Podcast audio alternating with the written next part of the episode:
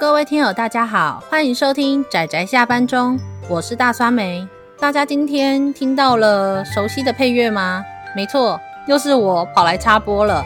不过今天比较特别，今天的插播跟我们的节目本身是有关联性的，主要是我身边有一群喜欢阅读推理作品的朋友，那我们组成了一个读书会。快这部作品就是我们其中一部指定阅读，所以我秉持着喜欢叫大家一起来凑热闹的心情，邀请他们一起来录对于这部作品的一些简单的想法或者是心得。等一下，就让我们一起来听听看他们对这部作品的想法是什么吧。如果你是推理小说的狂热分子，一定不能错过这本《快》；如果你是纯爱青春的拥护者，一定会爱上这本《快》。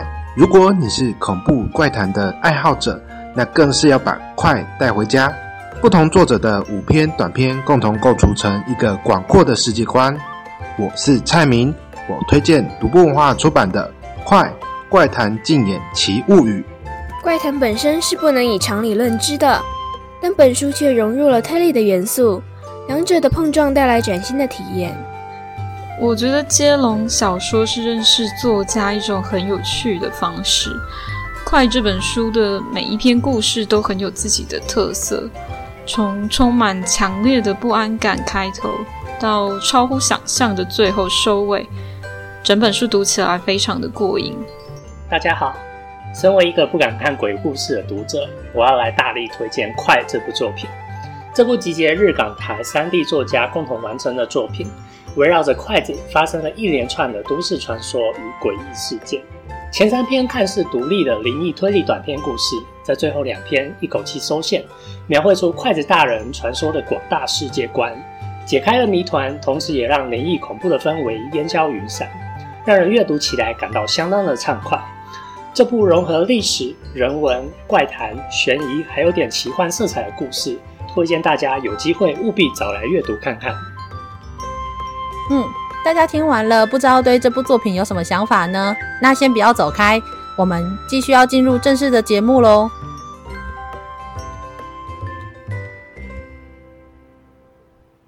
各位听友，大家好，欢迎收听仔仔下班中，我是大酸梅，我是趴趴熊。各位听友，大家好，大家今天拿筷子了吗？哎哎，大酸梅，我知道哪里可以买哟。我自己觉得这个开头好好笑，可是因为我们今天的故事就是跟筷子有关，所以我们才会用这样子的开头喽。哎，对，我们今天要推荐的是一部小说。继之前讨论过电影之后，那我们这次推理性的作品又开始就涉略到了小说的部分。我们今天要推荐的这部小说就叫做《快怪谈禁演奇物语》，它是由独步出版社在今年的时候出版的一部作品。那我觉得在网络书店上面有一段文案。我觉得其实蛮精辟的，也不长，所以我就直接采用了这段来做介绍。本书收录了五则连作短篇，按照顺序念下来就是筷子大人、珊瑚之谷、咒网之鱼、鳄鱼之梦、害死鲁鱼这五篇故事。那这些故事源于台湾发起的跨国接龙计划，台港日作家应邀。创作在地都市传说及悬疑故事，那五个人就同台竞演，频出奇招，融合了恐怖、爱情、推理、幻想元素，好多元素，惊喜织就出环环相扣、诡谲传奇又难以预料的长篇怪奇物语。嗯，我觉得这一段其实介绍的蛮好的，就还蛮符合这一部作品给人的感觉，然后还有比较精辟的介绍。这五个作家里面，除了第一位三金田信三老师是日本有名的，算是惊悚怪谈的小说家以外，后面分别两个作家是香港人，两个作家是台湾人。前面三篇故事就是发生在日本。台湾和香港发生的一些算是有点类似都市传说，就是在地灵异事件，对灵异事件或是在地怪谈之类的作品。那前面三篇看起来是有一点彼此独立的短篇，因为其实按照这个，按照他们原本的计划，就是前面三篇是独立的，到第四篇去把它组织起来。那到最后第五篇，就是由算是华文推理界非常有名的一位香港作家陈浩基，把所有的故事去收起来做一个结尾。这一部作品其实非常的好看，但是其实听说当初他们刚开始是有讨论说，我们要在一定的时间，然后给每一个作家一定的字数去写出来，但是听说只有三金田信三老师有。乖乖的按照规则走，后面的人 后面听说其他作家有报字数又报时间，我，我不知道是我不知道是真的还是假的，但是这是听说的事情，觉得蛮有趣的。嗯、可是毕竟这本书真的非常的精彩，所以我们希望可以来好好的推荐一下。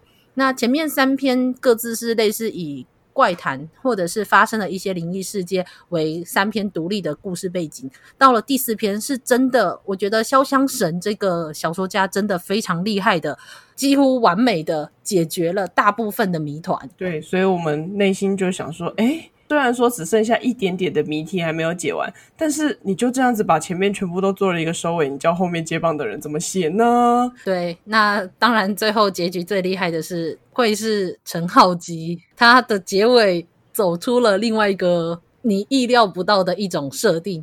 我觉得当初我在看这部作品，预想的结尾完全感觉不一样。对啊。让人觉得前面充满了各种，呃，因为是灵异故事，所以就会有一种呃越看越灰暗，然后就是毛骨悚然了起来，然后结果到最后面就是有一种豁然开朗的感觉，整个翻转了整个故事，这样。对，对豁然开朗的腔，你要说真的，对，真的我觉得蛮腔的啊，就是你要说真的什么很正向，好像也不是说是很正向，但是就是一种诶好像跟前面气氛完全不一样，但是最最优秀的是，他把潇湘神没有解释的部分的一些细节的谜团跟细节的线索，真的把它在最后一篇用一种非常奇特的想象力跟编织故事的能力，去把它塑造出了最后那个结尾。我觉得是非常厉害的事情，就不愧是我看了我看了多年的陈浩基，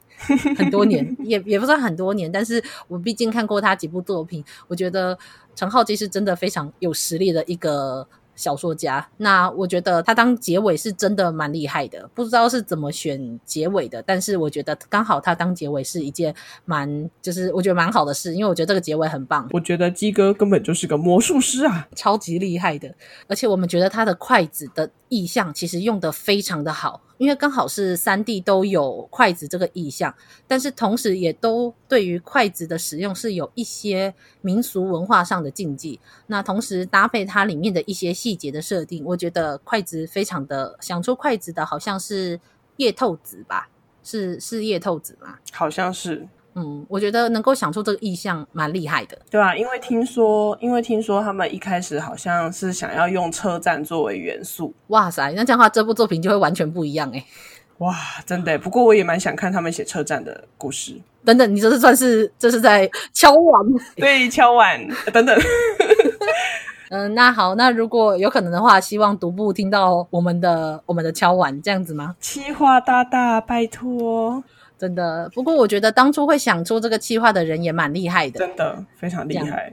嗯，因为独步文化出版社基本上也算是比较走翻译推理作品的一个出版社，那他们旗下代理的许多作品，就是大家很多人都知道的一些日本的有名的作家，像是呃东野圭吾、宫部美幸，或者是推理读者都还算认识的一些像樱庭一树。大泽在昌这一些小说家，所以我想就是大家应该也大概都听过这些作者的名字。那这算是他们第一次做出这样的企划，好像花了三年的时间吧，我觉得蛮厉害的。先先不要说什么这部作品好还是不好，我觉得光是想象他们这样跨国企划，还要就是。要彼此联络来联络去，应该不是一件容易的事情。对啊，还有一个我觉得比较有趣的是，因为三金田信三老师是里面唯一一个日本人，所以他没有看过这本书。对，他只有看过摘要而已，大概大概后面的故事大概在讲什么？对，所以因为他身为算是第一篇的作者，所以他就是写出了这篇作品，然后翻译成中文之后，后面的作品就是台湾跟香港的读者看得很开心。结果，身为作者的三金田信三老师本人是没有办法看的。不过他在某一次就是访问的时候，也有被问到说啊，那如果你重新再选一次，你想选第几棒？他就说，嗯，可根据出版社的考量，他可能还是得要做第一棒，这是当然，因为后面要翻译成日文再让他写，实在是太成本太高了。嗯，好吧，希望哪一天不知道有没有人，就是如果真的很喜欢三金田信三老师，那就是敲碗敲碗日本的那个出版社，请他们翻译这本书。哎，对啊，不是应该说敲碗说，那有没有什么机会，或是听友有没有人认识日本的出版社？我们是不是想太多了？就是可以去帮忙，可以找个那个就是。来台湾留学的，就是日本人，看他要不要帮忙翻成日文，这样。没有帮忙翻成日文，很辛苦哎、欸，这一整本书这么厚。嗯，也是啦。啊，那那我们就只能说，身为一个非常优秀的第一棒，希望三清田信三老师某天有一天，终于可以看到这一本完整的内容。那我们就希望。如果可以的话，日文说不定可以来代理。就是，但是我是很希望，我是真的很希望，因为我觉得这一篇作品其实真的非常的精彩。它甚至之前我还是有看过一些华文推理，不过现在因为一些状况，所以看小说的次数很少了。但是没想到我好像已经有一段时间没有看华文推理之后，又再次看这篇，我觉得华文推理真的比我想的发展的更好。我觉得这部作品真让我非常有信心，华文推理的。作家其实不会输给我们知道的所谓的主流的日系推理或者是欧美推理的小说家，真的太开心了，赞！因为它是各自独立的短片，所以我们要各自介绍故事的内容，好像也有一点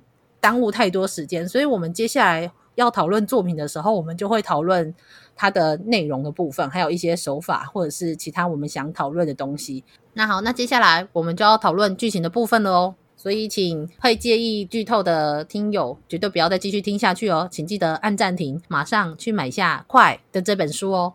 好，那我们接下来讨论一下，趴趴熊，你有什么对这本书有什么特别想说的吗？哎，在这五篇故事里面，我我印象最深刻的其实是第二篇，因为我不知道为什么，我其实还蛮喜欢那位道士。人称于先生，然后本名叫做海林子的，我个人觉得他蛮搞笑的，是一个道士。但他中学时代的故事看起来是应该是一个忧郁的美少年吧，我猜。但总之呢，这位于先生，对啊，我觉得应该是。然后这个于先生，因为有一个，因为他会就是接待很多的客人嘛，会有客人会去找他，就是问事情。然后他就拿出了那个彩色的价目表，然后跟客人说。除零以外，他都是三流。如果想要算八字或良辰吉时的话，他帮他可以帮你介绍其他人。我快笑死！哈，我就是很喜欢这这部分，觉得实在太好笑了。真的，我觉得我那时候真的听到他这样讲说，我差我就差点超想当场吐槽他说：“那你就不要写其他的项目不就好了？” 不过，因为他好像闻名业界的就是除灵啊，他除灵是真的好像还蛮强。另外，也不算是帮他们打书，应该是说，呃，海林子这个道士，其实他在台湾的，就是有一位叫做鹦鹉洲的漫画家，那。薛西斯老师有跟鹦鹉洲老师合作，然后有做一个在 CCC 创作集的这一系列的漫画刊物里面，它里面有一系列叫做道术推理漫画，就跟道士有相关的推理漫画，叫做不可知论侦探系列。就是所以在里面海林子是有出场的，所以如果你也跟趴趴熊一样很喜欢海林子这个道士的话，可以去看看 CCC 创作集里里面的漫画。好哦，好哦，我会去看的。如果你要说的话，我也在这五篇里面，私心感情上我最喜欢的其实是也是《珊瑚之谷》，是因为我很喜欢它里面的那种感情。其实这一篇我那时候在图书馆里面整个看到哭，但是我好像我身边的朋友没有什么没有什么感觉。其实我当初被呃那双筷子。以前的故事所感动，就是有关这个筷子所依附的神仙叫做王仙君。那王仙君他的本名是王宗谦，他自己说他是一位唐朝的驸马。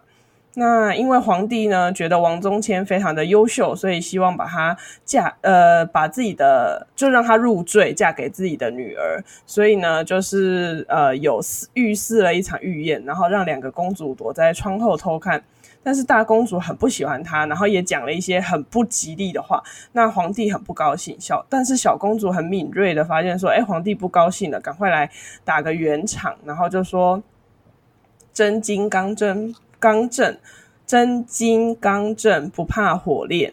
玉虽温润，该玉碎时，却也不求瓦全。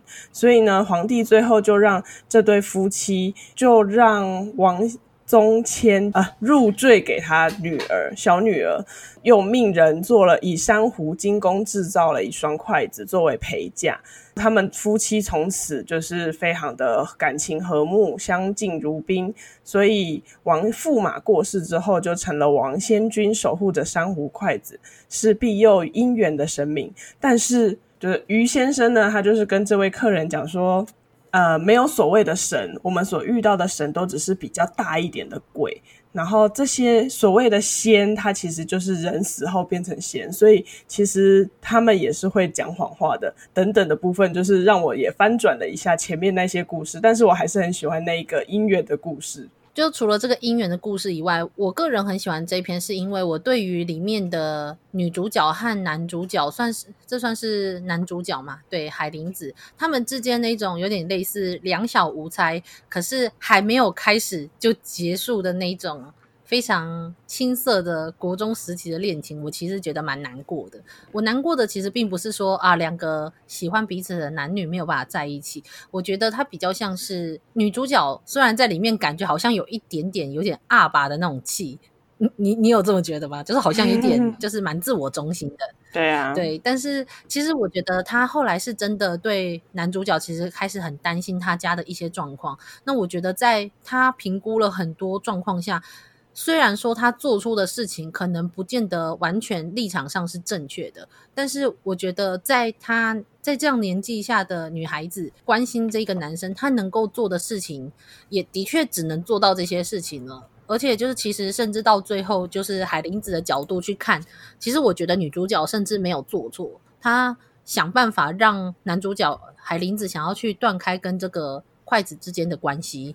结果没想到，反而造成了某种程度上他们之间的分离。我觉得这种就是他明明是为对方好，而且以他的能力来说，这已经是他们唯一能够做的事了。没想到到最后，就是用如此冲击的方式分别。而且他最有趣的是说，刚开始女主角想方设法的是希望让男主角不要再去承认那双筷子里面有鬼神这件事情。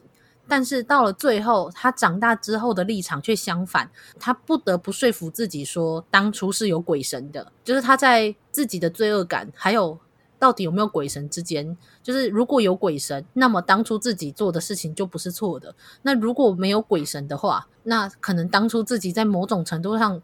做错了事情，这种事情就是牵绊了他十五年。觉得这种立场上面的翻转，明明刚开始是他最不相信鬼神的，到最后他跟男主角的立场是完全就是长大之后他们再相见的这一次是就完全相反。就是我觉得他这个设计蛮有趣的。对啊，你有你有你有发现这件事吗？嗯，好像隐约有发现。然后我觉得海林子还。算蛮温柔的，就是他是跟那位小姐说，他所看到的筷子上面没有神明，但是他在诶是第五篇吧？第五篇拿出那个筷子，还是他的弟弟异母弟弟拿出来的时候，就是才才有道破说，其实那个筷子上面是有的。对，但是有的神就是有的不是他们想的王先君的那个鬼神。对。是其他东西，然后同时就可以映衬到，就是第一篇的三金田信三老师的筷子大人里面。其实我觉得五篇里面最恐怖的，对我来说，其实不是第三篇的鬼新娘，是第一篇的筷子大人。为什么？因为他在里面，你有没有发现，他从头到尾只描述了一个非常恐怖的气氛？你还记得他们不是在梦里面会在一个小学中醒来？对啊。对啊，那当然就连接到了第四篇，他解释了小学的原因。但是对我来说，你知道，我们不是有很多日本的，无论是动画还是漫画，都有很多这种在荒废的学校醒来，然后到处都可能逃不出去啊，然后或是有一种非常诡异的气氛，然后他们在里面玩生存游戏，或者是有很多奇怪的鬼神之类的、哦、幽灵鬼怪。怨灵之类的故事，就这种故事不是很多吗？所以我，我你知道，就是我在看的时候，我的脑袋中直接带入了那个场景，然后到最后筷子大人出现的时候，他完全没有去形容到筷子大人长什么样子，他还说我我我忘了，我也不太记得他长什么样子，但是他就逃，哦、他只知道自己要做的事情就是逃跑。嗯，所以其实我本来以为你说你害怕的地方是讲述故事的雨宫小姐，对，雨宫李生，对。他其实，在最后应该算是蛮明显的。其实他隐瞒了部分的事实，因为他说他事后没有继续再进行仪式，但其实看结尾的那个他那句话，应该是他真的有做完那个仪式，而且还有活下来。嗯，对。所以他哥哥死掉了。所以，对，就是我觉得最恐怖的就是这种理所当然，最后觉得哥哥该死的那一种那种感情吧。好可怕啊！我觉得这某种程度上是人人比所谓的鬼神还可怕的那种感觉吧。嗯，嗯，所以对我对我来说，我觉得第一篇给我的感觉比较可怕，而且我觉得三金田信三老师他铺陈的那个气氛真的非常的棒。对，所以我看完第一篇，我真的也是怕。鸡皮疙瘩。嗯，有我我那时候看完第一篇，我真的是怕到不行。对，他还不敢看他的封面哦，他就算看这本书，他还不敢看他的封面，然后书都一定要朝下。朝下对，放在桌子上，因为他不敢看他。那封面图有够可怕的、啊。这这家伙真的是又爱看又会怕。啊，对，没错，那是真的蛮可怕的。对，尤其是雨宫小姐，她跑去她那个樱叫樱湖同学吧，樱湖同学家的时候，她遇到了那个灵异事件，我真的是毛到就是不行这样。嗯。对啊，他就把所谓的筷子在里面是一个怎么样的角色，算是带出来了吧。然后又就是又最后后面的故事又这样子连接下去。但是我我还是觉得筷子大人这种生物蛮可怕的。只是当然到了最后面，陈浩基在第五篇后面就有解释筷子大人是什么东西。九龙啊，嗯、我觉得很很难怪我现在才想到，难怪里面那一个阿文吧，他每次都说我不是香港人，我是九龙人。丁。因为香港有一个地方是九龙啊，然后他就说他是九龙人。我一直以为他讲的是九，就是香港里面的那个九龙，他是那个九龙人。原来他是指真的九龙，九只龙其中之一，所以他是九龙人。哦，是的，是这样子的，应该是这样子的吧？不然每次他要这边讲说我不是香港人，我是九龙人，然后我就觉得好好笑。就旁边那个就是主角就会在那边吐槽说品城吧，他就会说。你不要再讲了，没有人要理你。我觉得这里面其实有很多细节都非常值得去深思。只是日本、台、香港和台湾就可以看出，就是好像各地在某一种程度上是，虽然我们都用筷子，我们的筷子可能都有一些类似所谓的。脚尾饭，或者是就是不可以怎么样使用筷子的一些禁忌，可是还是有会有一些各地上面文化的落差。我觉得是一个在里面你也还蛮能够欣赏的一种特殊的含义和存在，我觉得蛮棒的。诶，对，我也觉得，像我忘记是第四篇还是第五篇，他有讲到一句话，我觉得非常的让我印象深刻。他就说，呃，有规矩才有禁忌。所以说，它里面有举一个例子，说有国有一个外国人，可能是在呃华人世界里面吃饭，然后他其实应该只是为了有有点洁癖，他不希望他的筷子沾到别的菜的味道，所以他就直接插在饭上面。但是所有看到的人呢，都很想跟他讲说，你不要这样子做，非常恐怖。但是对那个外国人来说，他因为他的生活的社会里面并没有这样子的规范，所以他。不觉得那是禁忌，他就会这样子做。就像我们小时候，我们都不知道这个是禁忌，嗯、所以我们就会把我们也是习惯性的就把就筷子不知道怎么摆，就直接插上去，那就会被大人骂。哦是哦，哦，因为因为我用筷子的时候就你没有被骂过吗？我会插哎、欸，什么？你就是那个会插的人吗？对，我就是那个会插的人，然后就被骂了。可是爸妈不是就会告诉你说，就是用筷子的时候就会告诉你说，不可以这样子使用筷子，因为那个是一个我们给好兄弟就是吃饭的一种方式，或者是拜神明，就是祭拜的一种方式，所以那是不吉利的。对啊，对啊。你知道高希金娜的写安呢？就是哇，趴趴熊大人是爷，对，就是你欠揍，等下就拿一碗饭过来拜你。不，不行，不要，好可怕，我会怕，我已经怕了，我现在开始怕了。怕什么怕？你最好啦，你这家伙。不过我觉得。呃，前面三篇其实他们都有各自他们非常值得看的部分。我个人是因为《珊瑚之谷》有非常多我很喜欢的一些感情的铺陈。我我对于甚至女主角到最后那种十五年来的愧疚，她甚至抓着海林子说。那是就是，那你过得好吗？就她，我不知道她有没有真的讲出来，但是我知道他内心一直在想的这件事，就是你过得好吗？你为什么不愿意跟我联络？什么之类的，就是那种内心过了十五年之后，对，除了对愧疚，然后有很多想要问的问题，很多想要说的话，但是都在最后海林子说，就是其实我现在过得很好。就是我最后有走出我自己的路，我最后找到了适合我的生存方式这件事，最后用那个薄荷糖嘛做那个结尾，我那时候真的非常非常的感动，真的，我那时候在在图书馆。狂哭诶、欸、第一篇让我觉得好可怕，然后第二篇让我就是眼泪一直掉一直掉，因为我觉得我好像总是会带入那个女主角的那种愧疚了、遗憾了整整十五年的那种心情，所以这是我非常喜欢这篇故事的原因。但是我不能否认的是，如果以一部推理作品来说，我觉得第四篇真的写得非常好，潇湘神老师写的《鳄鱼之梦》。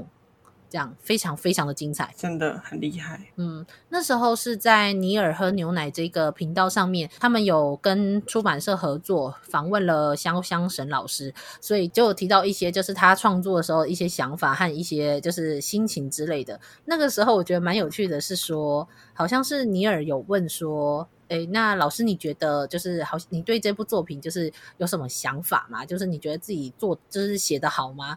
那时候我记得潇湘神就。好像就很自然的就说，嗯，对啊，我觉得我写的蛮好的。你知道，身为一个推理的读者，我觉得天哪，你一个推理作家竟然对自己的就是手法，或者是对自己写的如此自信，对写的一个真相可以如此的自信，所以我真的非常的，我算是震惊嘛，也不算，就是觉得说，那我就要来看看这部作品，其实是。带着有一点点踢馆的心情，所以在这里，如果应该潇湘神老师会听到吗？还是不要听到好了。那总之，刚开始是带着有一点点踢馆的心情，说：“嗯，你能写得多好呢？”这样子，我虽然推理作品不敢说看很多，但是也是看过一些作品的。那我来看看吧。结果怎么知道？看了之后，嗯，对，我完全理解，完全同意，因为他真的把前面的元素结合到最后面写出。贯穿所有的真相和背后的那个背景，然后同时赋予了他这个故事背后的那个最深层的社会底层的女性的被压迫的那种伤痛，再配合上《鳄鱼之梦》的这个被淹没的被淹没的学校遗迹的这个真的发生在台湾的事情，我觉得写的情境，还有那意境，还有包括整整篇故事，还有他的线索手法都非常赞，所以嗯，对。潇湘神老师，我错了，你非常的厉害，真的。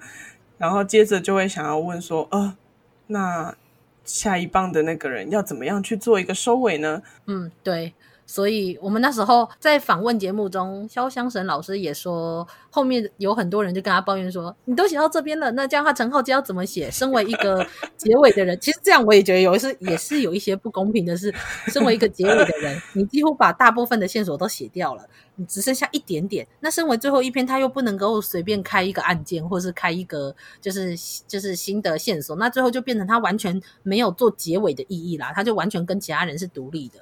我还在想说该怎么办呢？结果不愧是陈浩基，不愧是基哥，太强了！真的，你跟他很熟是不是啊？总之，我觉得陈浩基在这一段真的写得非常的厉害，他完全走出了一个原来不是只有我想的这样子叫做推理作品的结尾的这种境界，我觉得很强，赞赞，推荐大家去看。那你要不要讲一下你比较喜欢哪一篇，或是你很喜欢什么部分的手法？手法哦，你跟我说你觉得最恐怖的是第三篇，对不对？嗯，对，纣网之鱼。但是纣网之鱼是我觉得一开始让我觉得非常非常害怕，因为它里面就是有点运用了所谓筷子咒，就是其实筷子咒是是是虚构的，但是一旦散出去之后，就变成说它是聚集了各式各样人类的恶意，所以我会觉得非常的可怕。但是发生了命案之后，就会让人家觉得说，哦，这难道是那个鬼新娘咒怨的反扑，还是说是真的是人为的？在这个过程中，就是充满了各种。就是让人家觉得又灵异，然后又恐怖，但是最后他真的是透过影片的声音收音、麦克风的收音去做一个推理，所以其实他这部分也是让我印象最深刻。但是我觉得最可怕的是最后他竟然还用了表情符号，恐怖死啦！但是。在第五篇有写到啦，就是他可能就是因为他出生的时候就已经有那个鱼形咒，所以他有一些特殊能力是可以就是用灵类似灵魂出窍这样的方式去传讯息，那也是蛮好蛮有趣的这样啊。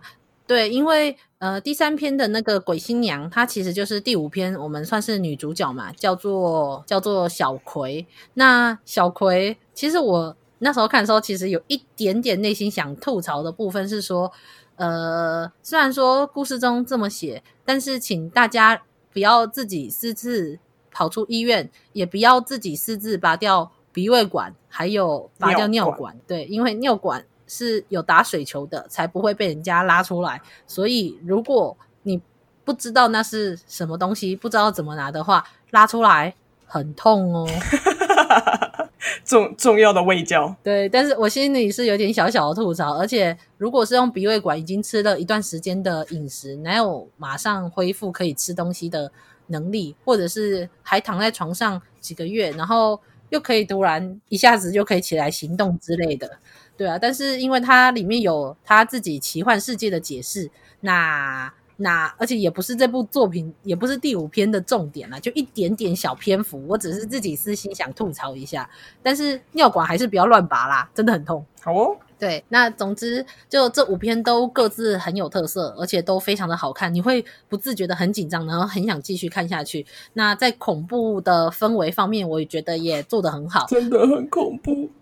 很恐怖，非常恐怖，真的很恐怖。你看，趴趴熊他说他晚上都不敢自己一个人睡觉，我不敢自己一个人去厕所，对，他不敢一个人去厕所，都 害我很想笑。我就说，那你当初干嘛看啦？他连封面都会怕，那你干嘛看啦？啊，你说很好看没？我说很好看，那你觉得很恐怖就不要看啊！吼，真是吼。所以我以为它是推理成分居多嘛，它只是带有很多恐怖元素的推理小说，但它真的还是推理小说啊。是啦，我我我这样子看完是真的很好看，虽然我还是怕那些灵异的部分，但是就是那种又怕又怕又爱看的那种人嘛。嗯、对，是没错，人嘛就是要那种又怕又爱的贱。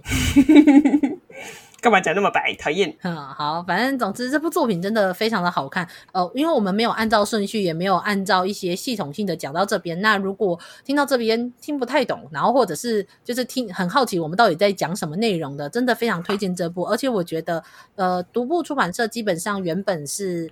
比较偏翻译国外的推理小说的一个出版社，那他现在应该是有一些想要去走推广在地的推理作品的一个路线，所以我觉得蛮就是希望大家可以支持他们，然后买书，而且有五个大咖的作家一起合写了这本书，故事五篇都非常的好看，所以非常值得推荐的作品。那最后就是还是要说。